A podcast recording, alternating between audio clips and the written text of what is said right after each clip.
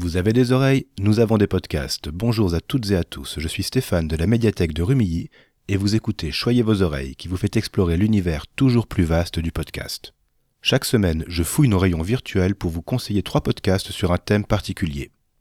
Cette année, du 12 au 20 mars, se tient la 27e édition de la Semaine de la langue française et de la francophonie.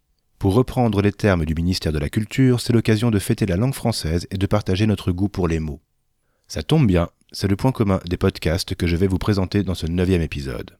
L'un s'ingénie à enrichir notre vocabulaire, le second démonte malicieusement les clichés que nous entretenons sur notre langue, et le dernier donne la sienne pour nous éviter d'embarrassantes fautes de style. Ah, et une dernière chose avant de démarrer, soyez bien attentifs à ce qui sera dit aujourd'hui et rendez-vous à la toute fin de l'épisode. Avec un rythme soutenu, un épisode hebdomadaire en vitesse de croisière, Antoine Roucher propose dans Mots compte triple de s'ébobir devant des mots méconnus ou en lien avec l'actualité ou les marronniers du moment. Il approche des 150 à l'heure de cet épisode, ce qui veut dire que vous avez à votre disposition de quoi repenser complètement votre champ lexical. Je ne me risquerai pas à vous divulgacher les définitions des mots qu'Antoine a choisis avec soin, je vous laisse le plaisir de la découverte. Mais si vous voulez avoir une idée, on y parle de tatouage, de prolégomène ou de progrès. Un inventaire à l'après-vert qui, en donnant l'impression de farcer, vulgarise intelligemment. Et même si vous connaissez et employez déjà beaucoup de ces mots, vous allez les découvrir sous une autre lumière. Toujours très sérieuses, ces redéfinitions s'accommodent avec des extraits de films ou de séries qui appuient leurs propos. C'est rythmé avec un humour à froid qui installe une connivence avec l'auditeurice vous n'avez plus d'excuses pour ne pas briller autour de la machine à café ou dans les soirées de l'ambassadeurice.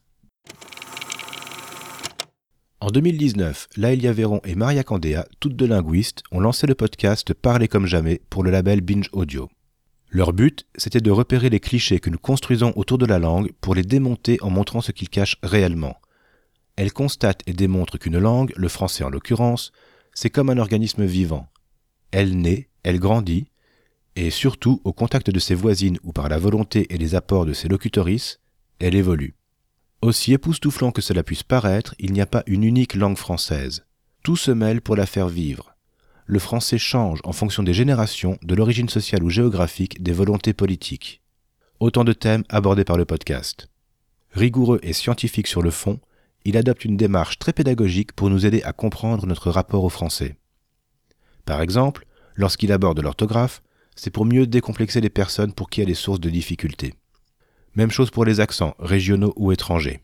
À entendre les tabous et préjugés débunkés ici, et surtout les conséquences qu'ils peuvent avoir, on a envie de s'écrier Mais pincez-moi Et de savoir que certains gardiens du temple dénigrent avec force ces évolutions, on en reste médusé. À écouter parler comme jamais, on comprend que les mots ne sont pas des papillons qu'on fixe sur une planche. Une langue est libre, elle ne s'enferme pas, même entre les pages d'un dictionnaire, aussi académique soit-il. Saviez-vous qu'un périple se fait autour de quelque chose? Qu'il est difficile de faire une faute d'inattention? Qu'on doit partager quelque chose avec quelqu'un pour éviter de couper figurativement cette personne en deux?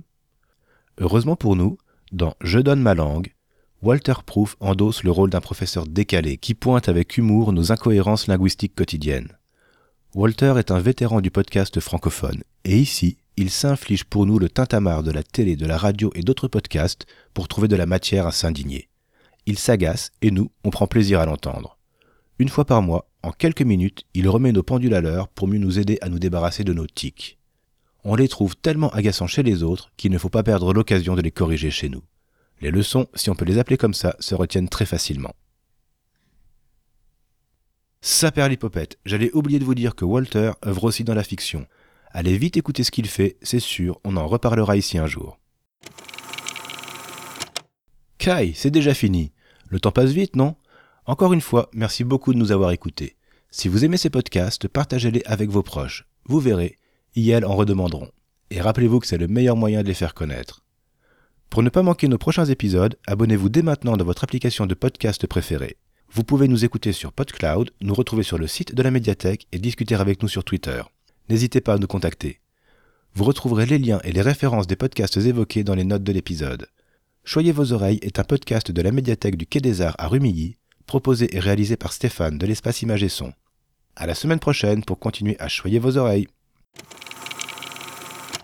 Pour celles et ceux qui sont restés jusqu'au bout, deux choses. Pour la première, Connaissez-vous le dispositif 10 mois 10 mots Mis en place par le réseau francophone des organismes de politique et d'aménagement linguistique, il s'agit d'une liste de 10 mots réunis par un thème propre à chaque édition et qui montre la richesse de la langue française, sa capacité à évoluer et à désigner toutes les réalités contemporaines.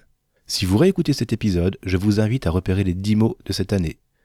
Pour vous aider, je vous ai mis la liste dans les notes de l'épisode. La deuxième chose, vous la connaissez, c'est l'indice rituel pour essayer de deviner le thème de la semaine prochaine.